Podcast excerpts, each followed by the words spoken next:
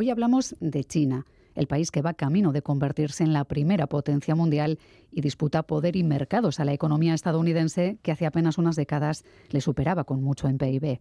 China ha pasado en muy poco tiempo de ser un país pobre con una economía basada en el sector rural, obligada a imponer la política del hijo único para frenar una superpoblación que les habría lastrado más hacia la pobreza, a ser una potencia económica. Un lugar de contrastes y de fuertes contradicciones. Basta con decir que estamos ante un país comunista, pero a su vez exponente del capitalismo más voraz un lugar que estamos en cierta medida obligados a entender. Por eso, Lourdes Soria, hoy queremos hacer una parada en el país de los 1.500 millones de habitantes. China, el país más poblado del mundo, con casi 1.500 millones de habitantes, es ya la segunda economía del mundo, a punto de destronar a la de Estados Unidos.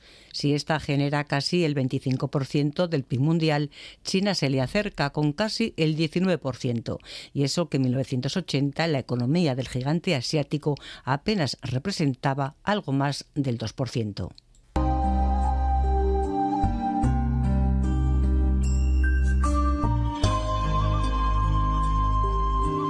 En las últimas cuatro décadas, China ha experimentado un desarrollo económico arrollador. Ha mantenido una tasa anual de crecimiento medio del 10%, aunque en el último año haya echado el freno, solo, entre comillas, el 3%, en buena medida por la política de cero COVID del actual presidente Xi Jinping y las consecuencias de la guerra de Ucrania, entre otras razones. En todo caso, preguntas recurrentes. ¿Cómo es posible que un país que hasta hace medio siglo era prácticamente tercermundista haya logrado superar con creces a las principales economías del mundo? ¿Cómo ha pasado de una economía maltrecha y rural a ser la fábrica del mundo, con un desarrollo industrial, exportaciones, inversiones, infraestructuras apabullantes?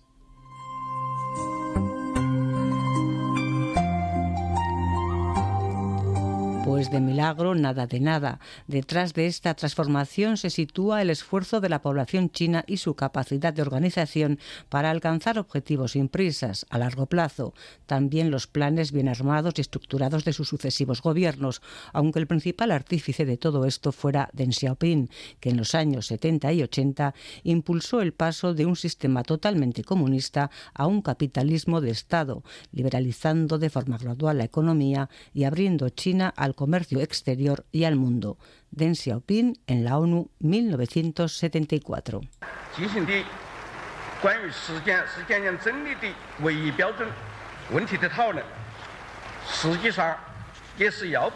Desde entonces, China ha ido subiendo posiciones en progreso científico, competitividad, internacionalización de sus empresas. Lo que no ha escalado a la misma velocidad es el índice de desarrollo humano que elabora las Naciones Unidas para medir el nivel de vida de sus habitantes y que coloca a este país en el puesto 79 del ranking mundial. Al principio decíamos que China y Estados Unidos son las dos potencias económicas dominantes del planeta. Ambas compiten en este terreno, pero también en el geopolítico. China, eso sí, juega a hacer equilibrios, como lo demuestra su posición en la guerra de Ucrania. El gobierno de Xi Jinping no ha condenado la invasión rusa, pero defiende la soberanía territorial del país eslavo. Cercano a Putin, ha condenado las sanciones impuestas a Rusia sin dinamitar las relaciones con Estados Unidos y la Unión Europea y además se ha ofrecido como mediador en el conflicto. Hoy charlamos de China con Julio Ceballos, autor del libro Observar el arroz crecer, un libro con el que trata de explicar cómo habitar un mundo liderado por China. Julio Ceballos es experto en internacionalización, estrategia de mercado y negociación y desde 2006 asesora a empresas occidentales para su implantación en el mercado chino. Julio Gabón, muy buenas noches. Muy buenas noches, Miriam. ¿Cuánto tiempo te ha llevado a escribir este libro? Dices que es de cocción lenta y son bueno, 88 cápsulas eh, en vez de capítulos, que es más, más poético así. Eh, ¿Cómo ha sido esto? ¿Cosa de años? Hombre, no he estado 17 años dándole a la tecla, pero sí que es verdad que yo no hubiese podido escribir este libro sin esos 17 años, viviendo en China y, haciéndome preguntas eh, de, por qué eh, viven de esta manera, de por qué eh, trabajan de este modo, de por qué priorizan con esa escala de valores que no es la nuestra. Al final, eh, vivir en China para cualquiera que no, que no es China eh, consiste en hacerse preguntas. Y, el resultado de, todas esas respuestas que me he ido dando a mí mismo, que bien eh, he formulado yo o que he oído de otros o que he leído de otros a lo largo de estos 17 años, es, este compendio de aprendizajes es este libro. Dices que entender a los chinos va a ser decisivo, así que vamos a ello. ¿Con qué sueñan los chinos hoy en día? ¿Suenan con casarse, comprar un piso, tener familia, conocer el mundo? Correcto. En realidad... Eh, pese a la imagen que se suele proyectar de China, eh, los chinos y nosotros nos parecemos mucho en lo fundamental. El chino medio lo que quiere es tener eh, un nivel de bienestar material mm, suficiente, no, no demasiado, no, no, muy distinto al que nosotros tenemos. Aspiran a un, a un nivel de comodidad en lo, en lo, en lo material eh, que han visto primero en las series americanas, es decir, eh, ese, afán de acumulación sí que es verdad que lo tienen, y luego a compartir el, tiempo libre y esa abundancia con sus seres queridos. En esencia, lo que quieren es eso, como país y como gobierno, bueno, pues ahí ya hablamos de, un, de, un, de un, toda una estrategia programática. Hmm. Hoy en día no existe la política del hijo único que ya hemos mencionado. Se impuso para evitar esa sobrepoblación que, que hubiera sido probablemente ingobernable en, hmm. en, términos económicos. Eso cambió la forma en la que se entendían las familias tradicionales en China también. También supuso un cambio en los equilibrios entre hombres y mujeres. Durante un tiempo muchas familias no querían tener solo una hija y eso, bueno, pues generó mucho sufrimiento y también desequilibrios en el futuro, pues eh, a la hora de encontrar pareja, ¿no? O eso se decía, que la sociedad había cambiado tanto que era complicado encontrar pareja porque la proporción de hombres y mujeres no era la que se esperaba en, bueno, pues en cualquier sociedad. No sé si eso todavía se nota a día de hoy.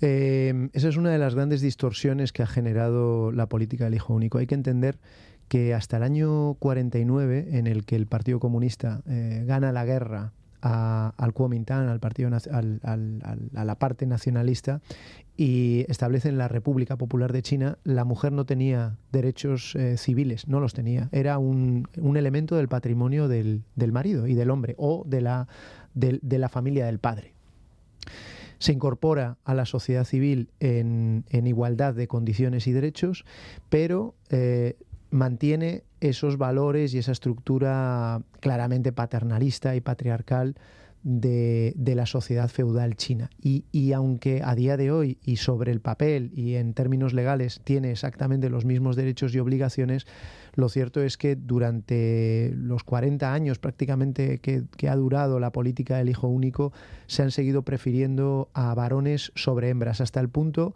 de que hoy hay un hay un superávit de 50 millones de hombres condenados a no encontrar pareja. O sea que sigue siendo difícil casarse para una generación o al menos tener una pareja, ¿no? para un, proyecto de vida, por ejemplo, ¿no? Sigue siendo difícil y, y, digo que los términos han invertido porque si durante muchos años las familias preferían tener varones porque se supone que les iba a resultar eh, más fácil encontrar empleo y, mantener a sus padres cuando estos fuesen mayores. Allí no hay un sistema de seguridad social eh, sólido como, como aquí. Dependen de los, del apoyo y del, del esfuerzo de sus hijos. Hoy es al revés.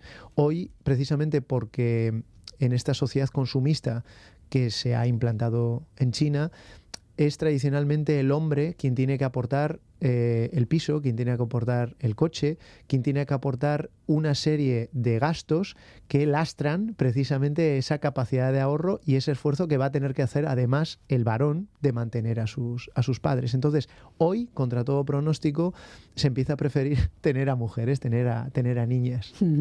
Bueno, va cambiando. No sé si la sociedad china sigue siendo muy tradicional, si siguen teniendo mucho que decir los padres en los matrimonios, y siguen siendo en muchos casos todavía típicas las imágenes de parques en los que hay fotografías eh, para tratar de hacer de agencia matrimonial de hijos que están trabajando, estudiando o todo a la vez.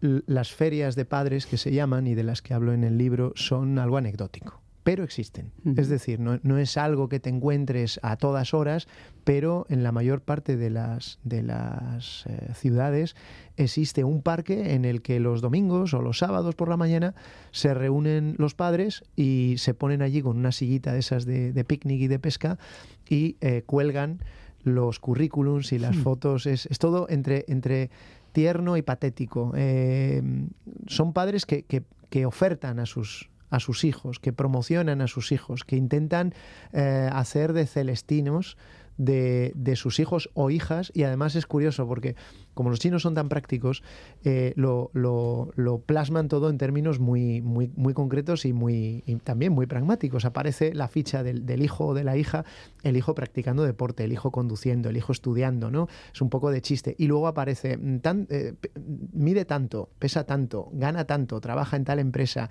le gusta el tenis, el parchís y no sé qué.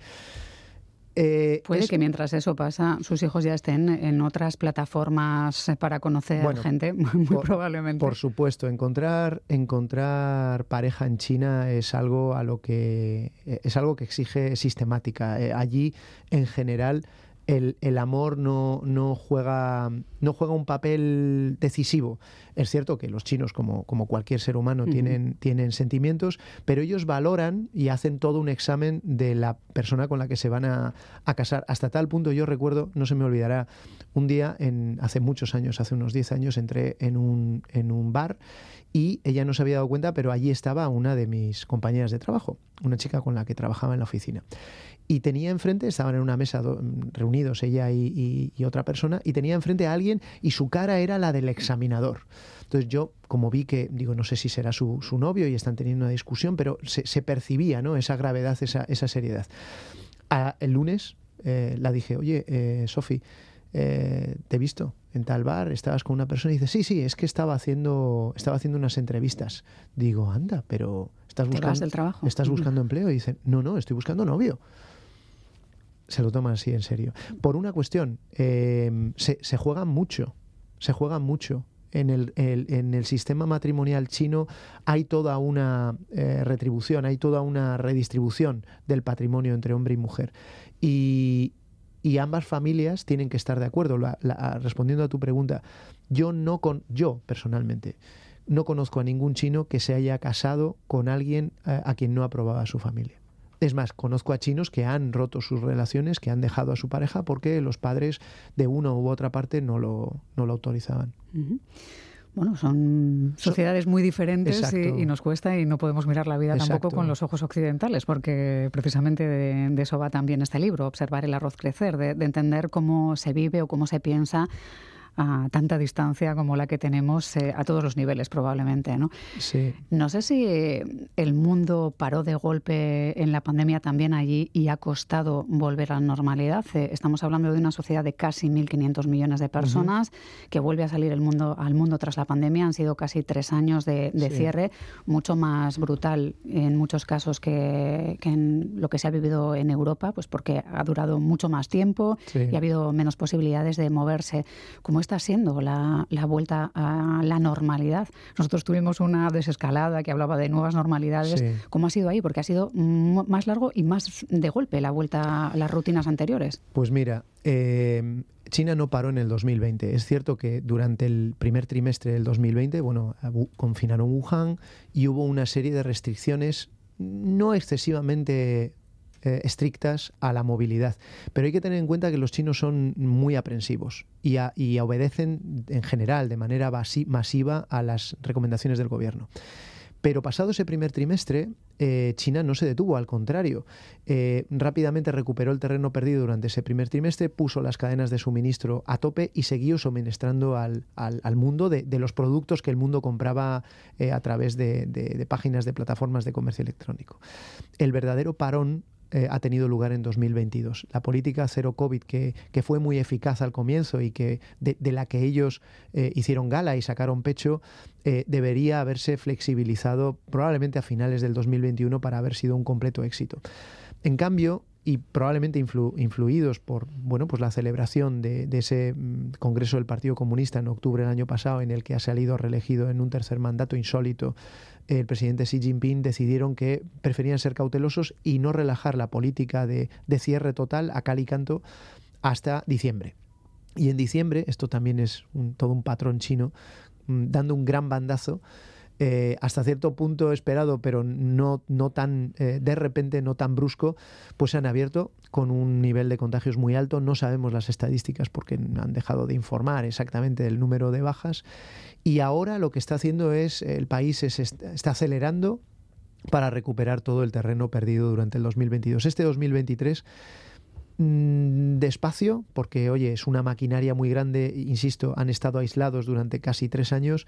Eh, este 2023 se espera sea un, año de, una locura consumista y un año muy bueno para hacer negocios en China. Vamos a hablar de negocios en breve, pero antes quería hacer una parada en la cápsula 4 del libro donde recuerdas la leyenda de Yugong, el hombre que movía montañas, y explicas la perseverancia de, un hombre capaz de trabajar con una pala para acabar con una montaña, sabiendo que él no vería el fin de esa montaña, pero que tal vez los nietos de los nietos de sus nietos sí podrían llegar a ver eh, bueno, pues eh, esa montaña fuera de sus vidas. Mm. En eh, Occidente no hemos visto venir el cambio económico de China. No nos hemos dado cuenta de que a lo mejor estaban con esa pequeña pala trabajando poco a poco para cambiar sus estructuras, para hacer frente a, bueno, pues a un modelo económico como el occidental. Es una mezcla de, dos factores. Por un lado, nosotros estamos muy cómodos en nuestro en, la supremacía occidental que ha imperado los últimos 150, 200 años. Eh, es siempre mucho más cómodo que otros se adapten a, ti que tú adaptarte a otros. También juega en esta, en esta dinámica que China ha mantenido un discurso eh, consistente de ascenso pacífico. Se había llegado a un arreglo tácito Digo tácito porque evidentemente esto nunca se acordó, pero se había, regalado, se había llegado a un arreglo tácito por el cual China aceptaba su papel de segundón en el, en el plano geopolítico internacional y a cambio Estados Unidos eh, potencia hegemónica en solitario compraba todo su excedente de producción. De esa manera, las multinacionales americanas, americanas y occidentales, se beneficiaban de una gran reducción de costes fabricando en China y China se enriquecía con, con ese flujo de, de, divisas que no dejaba de entrar. Eh, no hemos sido suficientemente reactivos, no hemos estado despiertos. Es cierto que Oriente en general despierta una mezcla de inquietud, eh, recelo, fascinación y desconocimiento. No nos hemos preocupado por resetear el sistema y ver en qué se estaba convirtiendo el mundo y ellos eh, han también hecho un giro en el discurso hacia una mucho mayor asertividad, hacia una mucha mayor confianza en sí mismos y hoy eh, esto evidentemente no ha sucedido de repente, ha, ha, han tenido que transcurrir 20, 25 años, pero hoy están a las puertas de, de, convertirse en primera potencia mundial junto con Estados Unidos y de coliderar el mundo. Claro, hemos visto en China durante décadas, primero hace no tanto tiempo, pues un país mm, que rozaba la pobreza más que la abundancia económica, que era muy rural, como ya decíamos. Mm. Es verdad que después pasó a ser un lugar donde pensábamos que copiaban lo que hacían otros países, era el paraíso de la copia. Y claro, no hemos calibrado muy bien cómo, cómo estaba siendo en paralelo su evolución en lo tecnológico, por ejemplo. Pero claro, tampoco ha sido solo cuestión de estar con una pequeña pala y constancia. También es verdad que los derechos laborales, por ejemplo, como los conocemos en Occidente no son algo que se valore o que se implemente en las empresas, en la mayoría de las empresas chinas, además, ¿no? O sea, que en el fondo han tenido un crecimiento exponencialmente pues eh, muy remarcable, sí. pero claro, a costa de derechos que no queremos renunciar desde aquí, ¿no? Que, sí. O que no debiéramos renunciar. Sí, mira, do, dos, eh, yo creo que hay que, que identificar dos cuestiones clave. La primera, el gobierno chino es el primero que sabe que su crecimiento que estos años de, absoluto desarrollismo han generado un modelo que ellos mismos definen. El anterior primer ministro Wen Jiabao dijo, este modelo de crecimiento económico es insostenible, desequilibrado, descoordinado e inestable. Las cuatro inestabilidades que ellos llaman. Y llevan años trabajando en que sea sostenible, en que sea equilibrado y demás. Por otro lado, y se han dejado muchas cosas en la cuneta, los derechos laborales, el medio ambiente, muchas cosas. Por otro lado, cuando se admite a China en la Organización Mundial del Comercio en el 2001, se le hacen una serie de exigencias económicas y comerciales, pero no se le hacen ningún tipo de exigencias políticas ni, ni, ni en el plano de derechos laborales y humanos. Entonces es como si tú admites a alguien, a un club de remo, y le dices, oye, ¿tú sabes remar? Bien, muy bien, pues entra. Y una vez entra y se pone a remar como un loco y empieza a ganar todas las carreras, le dicen, ya, pero es que tú mides 1,75 y aquí es que tienes que tener 1,80. Eso no me lo dijisteis cuando entré. Es a eso a lo que ellos, eh, ellos eh, no están dispuestos a evolucionar su sistema por dos motivos. Porque, uno, dicen que esas exigencias cuando hubo que hacerlas no se le hicieron. Y segundo, ellos en el punto de desarrollo en el que están, y recordemos que aunque han sacado a 800 millones de personas de la pobreza, sigue habiendo 600 millones que viven con 140 euros al, al mes. ¿Y cómo son las jornadas laborales de media? En, en, China, por ejemplo, las generaciones actuales de trabajadores o los que entran ahora con 20, 25, 30 años están dispuestos a trabajar seis o siete días a la semana o seis días a la semana, 14 horas, por ejemplo. Pues, pues mira, te diría que cada vez están menos dispuestos a trabajar de esa manera denodada los que están en condiciones de elegir trabajar de otra manera. ¿Qué pasa? Que esos 600 millones de personas del mundo rural que viven con 140 euros al mes siguen dispuestos a trabajar mucho por muy poco en jornadas maratonianas. Eh, desde nuestro punto de vista, esto mm, no solo no es sostenible, sino que es justificable. Pero sin intentar, sin, intentar justificarlo, sin, intentar, sin intentando comprenderlo o explicarlo, eh, hay que ir a la pirámide de Maslow. Hay muchísimos millones de chinos que siguen en cotas de necesidad muy básicas, que primero tienen que resolver cómo comer todos los días, cómo tener una vivienda y cómo eh, abrigarse. Y, y, una sanidad, ahí no hay un sistema de seguridad social sólido como el nuestro, antes que hacer exigencias laborales. Yo creo que llegarán a eso, llegarán, eh, es, es, cuestión de años. Lo que pasa es que ahora sus prioridades más urgentes son otras. Hasta el parón de la pandemia aproximadamente era habitual si salías de viaje o, o te acercabas a, a, la zona de Asia a encontrar ya muchísimo turismo chino que, que, salía a conocer el mundo. Antes nos decían que había dos semanas de vacaciones o que no tenían los parámetros del mes que más o menos es habitual han estado mucho tiempo cerrados por motivos de la pandemia, volverán. Eso ha cambiado también. Cada vez tienen, bueno, pues eh, quienes pueden viajar, ganas de conocer el mundo, más vacaciones y más sensación de que eh, las cosas pueden ser de otra forma. Sí, fíjate. En lo laboral, quiero decir también. Sí, ese es uno. El, el libro intenta eh, desmontar muchos de los estereotipos con los que intentamos justificarnos China, desde dentro, desde la perspectiva de un occidental que ha vivido allí muchos años. Uno de ellos es eh, precisamente esas condiciones laborales el marco normativo laboral chino, el cuerpo de normas que protege a los trabajadores, es mm, tan bueno o, incluso mejor en algunos aspectos que el nuestro. Lo que pasa es que no se cumple. Los chinos eh, tienen tantas vacaciones como nosotros o más, si juntas todos los días festivos y demás.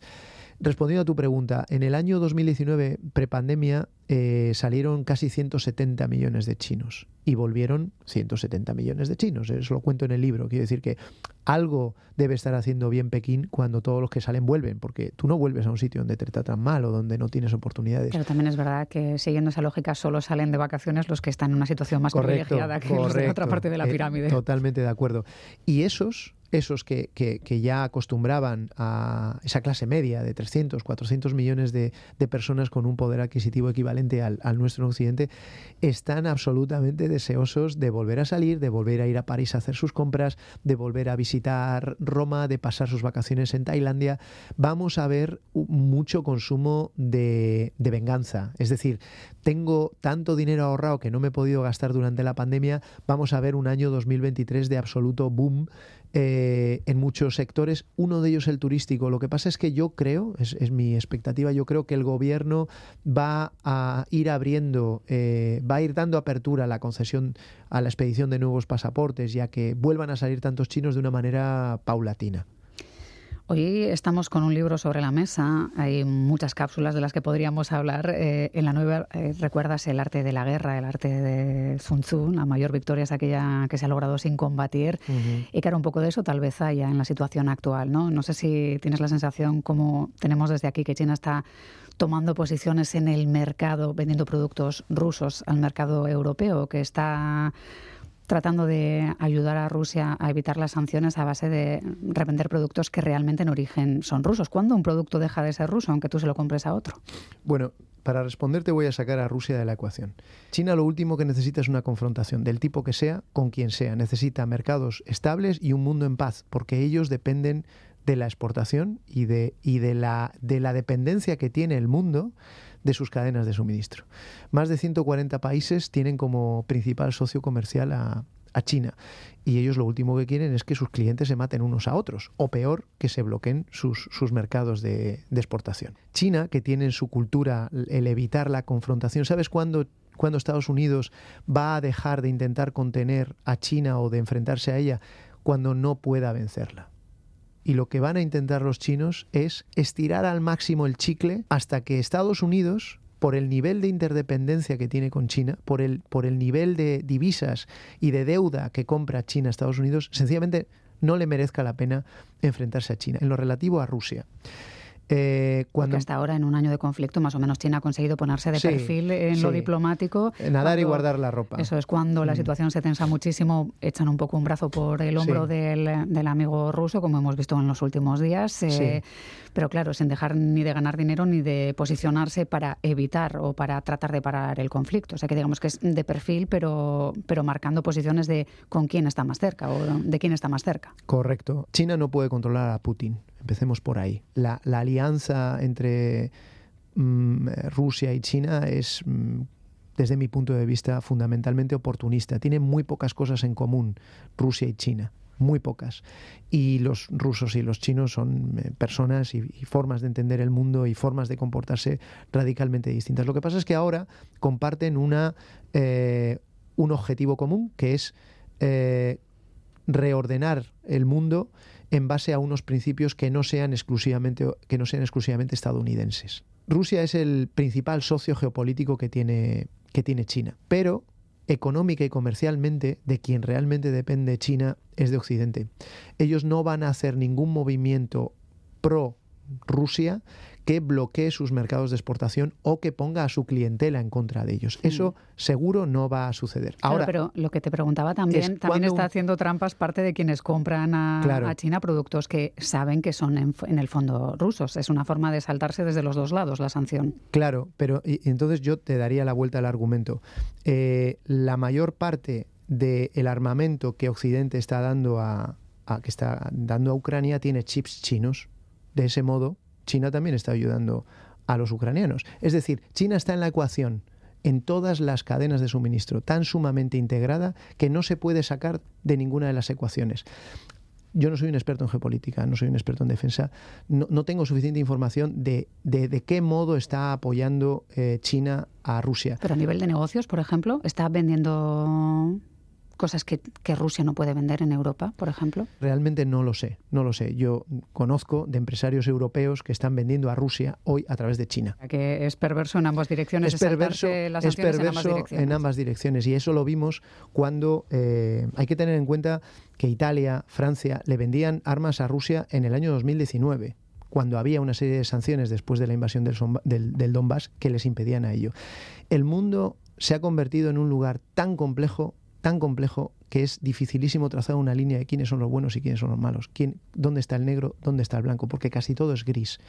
Yo en este libro, evidentemente, no tomo partido eh, a favor de, del gobierno chino, pero tampoco soy anti-chino, porque no puedo serlo. A mí China es un país que me ha tratado muy bien, que me ha dado y me da muchas oportunidades, y lo que, lo que yo defiendo es que el mundo ya ha cambiado nos hemos quedado con un foto finish, con una, con una foto congelada de un mundo que creemos que sigue siendo así y que ya ha dejado de serlo. Para entender cómo funciona este mundo en el que vivimos, es bueno hacer el ejercicio de ponernos en los zapatos de allí donde vive cerca del 60% de la humanidad, que es Asia. Esa mirada desde Asia eh, ve el mundo de una forma muy distinta. Observar el arroz crecer es el título de este trabajo que hoy tenemos aquí. Es un título que es una calma, tomarse tiempo para disfrutar, ver crecer lo que uno planta. ¿Por qué elegiste ese título y no otro? Porque hablamos de, pues eso, de esa vorágine, de ese consumismo voraz, de estos tiempos que cambian, de, este mundo en el que mm, paramos básicamente obligados por una pandemia, pero siempre estamos corriendo casi sin mirar atrás. Hacía falta observar cómo crece pues el arroz, porque en todo caso es de las mejores imágenes que se pueden encontrar en el mundo, los arrozales creciendo. Sí, yo estoy muy contento con el título, pero no iba a ser ese. El título de este libro, cuando yo envié manuscritos a más de 40 editoriales y, al final fue Ariel quien se, quien, quien, se, quien se decidió a publicarlo, era Todos seremos chinos. Me gusta más este. Claro, claro, eso me dijo el editor. dijo, mira, este es un libro que da una imagen mm, relativamente humana y amable de China. Es un libro que puede vender muy bien, es muy divulgativo, está bien escrito. No ahuyentes a los lectores. China genera rechazo, China genera inquietud. Si, si, lo llamas, si lo titulamos Todos seremos chinos, aunque es un, sopapo y es muy impactante, cuando alguien lo ve en una, estantería, en una estantería no necesariamente va a querer verse en un mundo achinado. Elegimos observar el arroz crecer por, por tres razones. Primero, por esa lentitud implícita en ciertos ciclos naturales. En segundo lugar, porque la gente del arrozal, los que todavía viven en el mundo rural muy conectados con, ese tipo de procesos, son esos 600 millones de personas. De la pirámide. Exacto, los que están abajo en la pirámide y los que van a seguir alimentando eh, la fábrica del mundo, China. Y en tercer lugar, el hambre. Para entender China hay que entender que durante 3.000 años de historia que tiene esta gente a la espalda, y, créeme, Miriam, que ellos viven la vida mm, en, mirando permanentemente al pasado y a su historia y a, las, a lo que durante 3.000 años les permitió ser primera potencia mundial, el hambre eh, explica muchos de los esquemas mentales de los chinos y mucha de gran parte de su lógica. Ellos han combatido, ellos han combatido el hambre tradicionalmente con arroz. Observar el arroz crecer, un libro con el que se trata de explicar cómo habitar un mundo liderado por China, lo ha escrito nuestro invitado esta noche, Julio Ceballos, que más allá de que te puedan interesar los negocios o conocer ciertos aspectos, bueno, pues de geoeconomía o de posicionamiento, tiene mucho interés también porque descubres tradiciones y, pasajes que, que, son, bueno, pues eh, muy recomendables y que creo que desgrana bastante ese mundo cada vez más chino al que nos dirigimos. Y que nos obliga también a pensar que a veces pararse a respirar y a disfrutar del paisaje que tenemos por delante, que ese tal vez no volvamos a encontrarlo. Te agradecemos mucho que hayas estado hoy aquí. Un abrazo. Muchas gracias a vosotros. Hasta la próxima.